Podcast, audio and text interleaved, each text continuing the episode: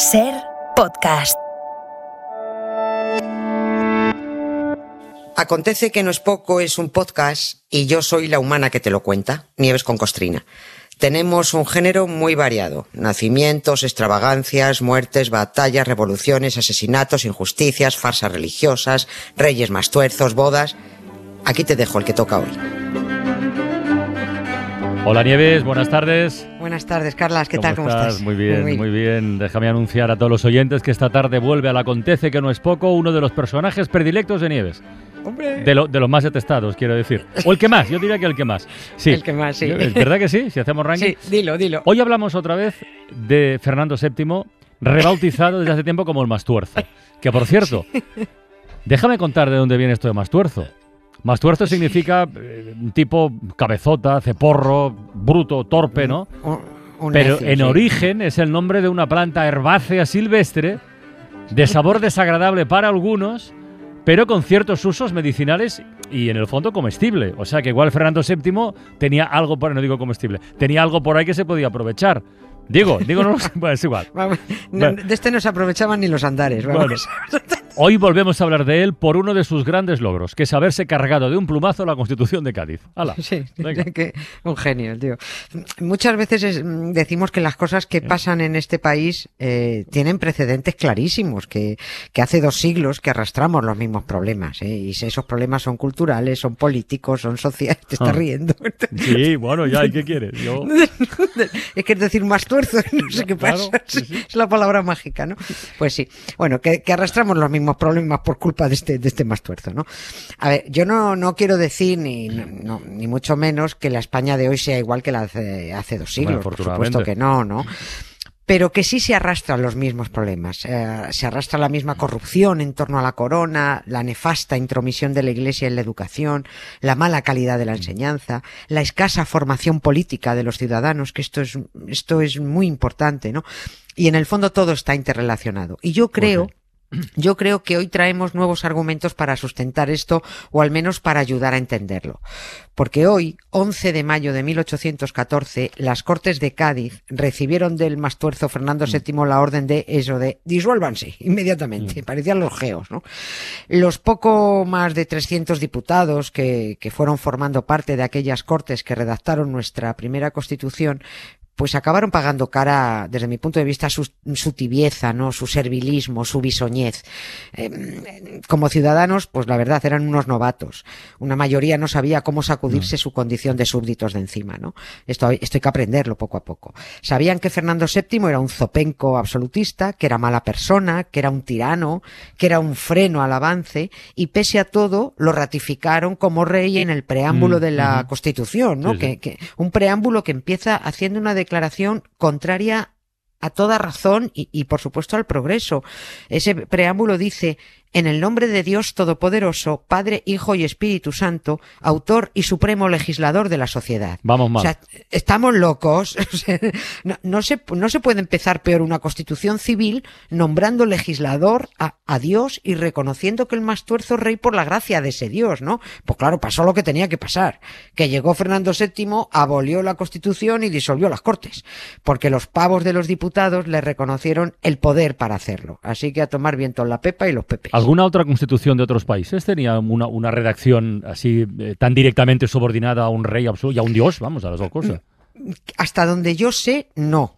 Puedo equivocarme porque no me la sé de memoria, pero ninguna de las tres anteriores a la de Cádiz. Que lo más grande es que este país estuvo durante un tiempo, durante dos años, desde que se promulgó la Constitución hasta que se abolió, a la vanguardia del Sí. mundo moderno. O sea, es que la de Cádiz fue la cuarta Constitución después de la yankee, de la estadounidense, eh, luego la francesa y luego la sueca. Hubo un tiempo en que fuimos modernos, ¿no?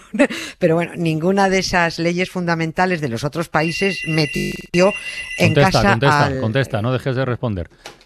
se Dígame. acabó. Está, Met-. Ni- ni- ninguno de esos met- que, que- ¿al- alguien llama que no sabe que estoy en directo. A mí me pasa a veces también. Bueno, ninguna de esas leyes, como decía, eh, metió en casa al enemigo ni tenía un pueblo español cateto gritando eso de vivan las cadenas, ¿no? La, la, la, constitución yanqui empezaba diciendo nosotros, el pueblo de los Estados Unidos, promulgamos y mm, establecemos, bla, bla, bla, bla, bla, ¿no? La francesa hacía mención a la protección de un ser supremo con estas palabras, ¿no? La sueca marcaba muy de cerca las competencias del rey, pero solo la española solo metía en la Constitución hasta el Espíritu Santo y declaraba Fernando VII un absolutista pregonado, que era, lo declaraba monarca constitucional. O sea, lo metieron a capón. Pues como Suárez no reconoció que no se había metido también a capón a Juan Carlos en la del 78, ¿no? El mastuerzo y el fugado son dos tremendas anomalías constitucionales, ¿no? La Pepa fue un grandísimo avance, pero que tenía en contra al rey, tenía en contra a Dios y tenía en contra a los españoles. Eso no iba a prosperar de ninguna manera, ¿no? Y es que el, el, el Mastuerzo no dio ni la más mínima oportunidad a la legalidad vigente, ¿no? Fue poner el pie en España, mm. pero nada más llegar. Después de haber estado baboseando además a Napoleón durante cinco años, rogándole que hasta le dejara casarse con alguna chica Bonaparte, y lo primero que hizo fue tirar abajo la Constitución e inmediatamente después ordenar que se disolvieran las Cortes de Cádiz. Admírame bien, qué bueno estoy. Estás justo frente a un semidios. ¿Qué puedo decir solo de nada? Por el cielo, el mar y el sol. No hay de qué está bien de nada. Soy solo un tipo cachas muy normal. Oye, Fernando VII no llegó a pisar nunca las Cortes, o sea, no llegó ni a reunirse con los diputados para decirle eh, que os vayáis. Pero ni eso hizo. Nada, nada, ¿no? Prácticamente fue bajarse del barco que lo trajo de vuelta de Francia a España y en Valencia, en Valencia, en el que además es un palacio que aún se conserva, el Palau de Cervelló, firmó la derogación de la Constitución. Sí, o sea, cuando ese mastuerzo, ese al que pusieron el deseado, lo estaba esperando todo el mundo precisamente para que eh, firmara la Constitución que lo declaraba rey constitucional de los españoles y esto es muy bonito de los dos hemisferios, porque 60 de los más de 300 diputados que formaron las Cortes de Cádiz eran americanos y consiguieron que se declarara que la nación española, los españoles, eh, eran, o sea, era la reunión de, españoles de ambos hemisferios, es decir, los españoles de España y los españoles de América.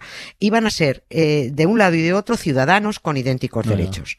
Menos los negros, claro. Ah, los negros, no, los negros no. No, los negros siguieron siendo negros.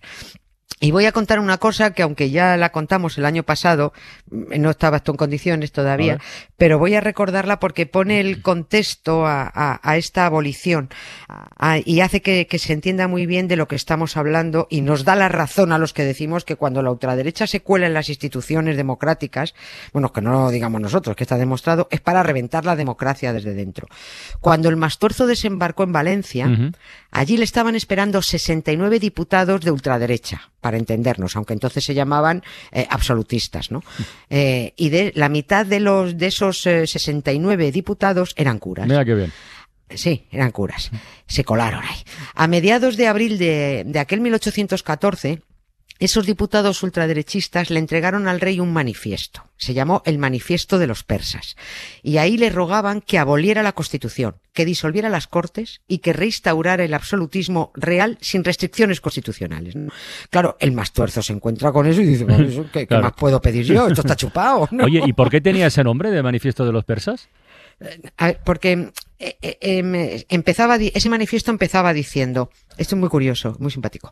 Señor, esa era costumbre, era costumbre en los antiguos mm, persas pasar cinco días en anarquía después del fallecimiento de su rey, a fin de que la experiencia de los asesinatos, robos y otras desgracias les obligase a ser más fieles a su sucesor. Fin de la cita. Sí, es decir, en Persia, esto es así, cuando el rey se moría, en vez de elegir uno nuevo enseguida, dejaban el imperio mm, deliberadamente sin gobierno, sumido en el caos, ¿no? En ese tiempo había tal descontrol que cuando pasados esos cinco días se nombraba al nuevo rey, ya daba igual que fuera tonto o malo o como fuera. Todos lo celebraban porque con él se suponía que volvía el orden, ¿no? Bueno, pues para los 69 diputados ultraderechistas de hace dos siglos que firmaron el manifiesto de los persas, Esa anarquía la representaban las Cortes y el periodo constitucional. Por eso pedían también al rey la persecución implacable de los liberales, de los progresistas. Es alucinante. También recuerdo que los comparé con los ultraderechistas de hoy, ¿no? Los de entonces le pidieron al Mastuerzo que restaurara el absolutismo, los de hoy, si vamos, si, si volviera Franco, le pedirían que diera otro golpe de Estado y que fusilara a 26 millones de españoles, no me cabe la menor duda, ¿no? Hay demasiados paralelismos, algunas ideologías de verdad que no han cambiado tanto. Every breath you take, every move you make, every bone you break, every step you take, I'll be watching you. Every single day, every word you say, every game you play, every night you stay, I'll be watching you. Decías las ideologías, pero en algunas cosas los españoles tampoco han cambiado tanto. Sino, a ver, ¿cómo se explica que recibieran el regreso del absolutismo como algo bueno y que aceptaran perder la Constitución, pero además sin rechistar? Ahí no protestó prácticamente nadie. Es que no se entiende, es que eh, echas una ojeada y hay que, vale, que no- ya estamos como siempre, no se puede hacer presentismo, no, pero a ver cómo te explicas esto, ¿no? Bueno, pues tiene su explicación. Se explica con más del 70% de analfabetismo que había entonces. Claro. 70%. Ahora podríamos traducirlo en un 70% de desinformación que es tan peligrosa como el analfabetismo a veces, ¿no? Porque ahora ya casi todos sabemos leer y escribir, pero es que a muchos no les apetece, les da pereza, ¿no? Por eso votan programas electorales en blanco. Pero lo que ocurre hoy y lo que ocurrió en, en 1814 fue la desidia propia del, del español de clase media, baja, ¿no? La indiferencia ante su propio progreso. Y esto lo tienen estudiado los que saben, ¿no? Mm, Dicho de forma muy simplificada, pues se explica porque las mismas clases eh, populares que se habían levantado contra el extranjero, contra la invasión napoleónica, lo habían hecho de una forma emocional, ¿no? O sea, tú a mí vienes a atacarme a mi casa, que te me vienes a invadir, pues es lógico que te levantes, ¿no? Pero a esos mismos españoles, eh, la palabra constitución les sonaba chino. No sabían qué demonios era eso, ¿no? Y el hecho, ni, ni les, ni les contaban ni les enseñaban. Recordemos, la, la educación estaba en exclusiva en manos de la Iglesia, ¿no? Y el hecho de que una nueva clase burguesa y sobre todo ilustrada, formada, estudiada, con carreras, quisiera aprovechar el momento para restar poder al clero y a la aristocracia en beneficio de, de conseguir más derechos y libertades para esas clases populares, pues eso solo provocaba desconfianza en esas mismas clases populares. Decía que es por vuestro bien, no da igual, no lo queremos, ¿no? La plebe no veía necesidad de cambiar nada. Estos listos que leen tanto, a ver, a ver de qué van. ¿eh? Si tiene que volver la Inquisición, que vuelva. Total, siempre matan a los otros, no a mí, ¿no? Claro, hasta que te matan a ti. ¿no? La cultura, la ilustración, solo provocaba desconfianza en el español plebeyo, que prefirió seguir súbdito antes que, que, que- que ser ciudadano. ¿no? Por eso desengancharon los caballos del rey y tiraron de su carroza. Por eso, ante el grito de los progresistas de Viva la libertad, unieron sus voces a la ultraderecha y gritaron Viva las cadenas. Can't you see? You belong to me. How my poor heart aches with every step you take, every move you make. A veces la historia, la nuestra sobre todo, da mucha penita. Hasta mañana, Nieves. Hasta mañana, Un Carlos. beso. Suscríbete Acontece que no es poco. Todos los episodios y contenidos adicionales en la app de Cadena Ser y en nuestros canales de Apple Podcast, Spotify, iBox, Google Podcast y YouTube. Escúchanos en directo en la Ser de lunes a jueves a las 7 de la tarde. Cadena Ser. La radio.